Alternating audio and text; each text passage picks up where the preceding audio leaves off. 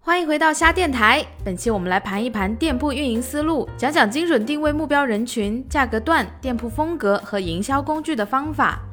烧饼面向多个市场，竞争程度和热门品类都会有所不同，针对不同的市场，采取不同的用户运营策略是关键。首先，卖家容易有一个误区，认为目标客户群体是所有烧饼用户，这会导致运营决策的时候难以决断，耗费更多的时间和成本。怎么做才更科学呢？先框好目标用户，看每个市场的热卖品，看年龄、性别这些基本属性，了解当地基本的文化背景和流行趋势，得到一个目标用户的属性信息之后，就可以开始提炼商品的卖点了。哪些卖点最能切中你目标用户的需求，就要充分的把它展现出来。获取这些信息的途径有很多，除了买家的咨询反馈，你还可以在卖家学习中心找到子类目选品攻略，里面囊括了各大细分类目在不同站点的发展前景、热门款式、买家属性等等。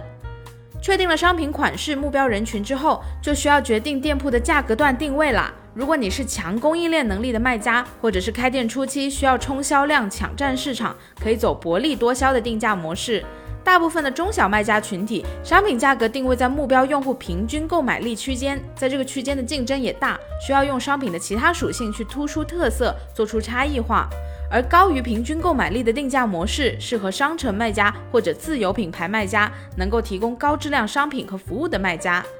开店初期确定好了自己的价格段和销售模式，就定好了后续上新运营的方向，帮助你更具体的考量其他的成本，知道怎样选品更适合自己。在子类目选品攻略里，也提供了每个市场各品类热销的价格段供你参考。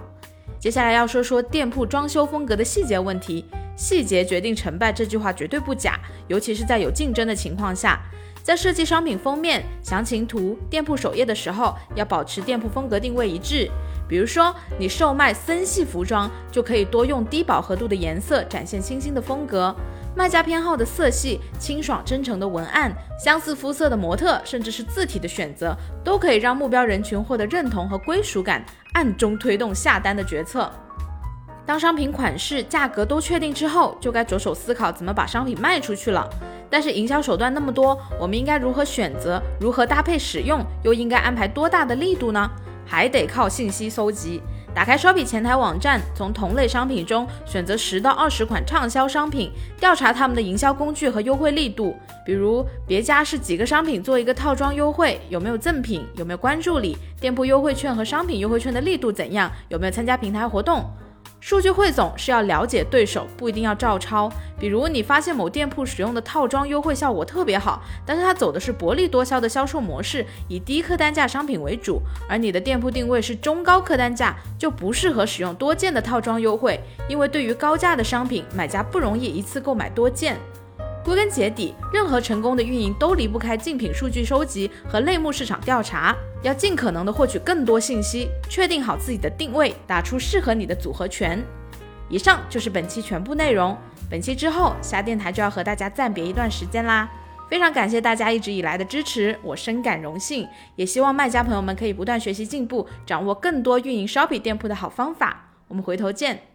前往 Shopee 点 C N E D U 了解更多内容。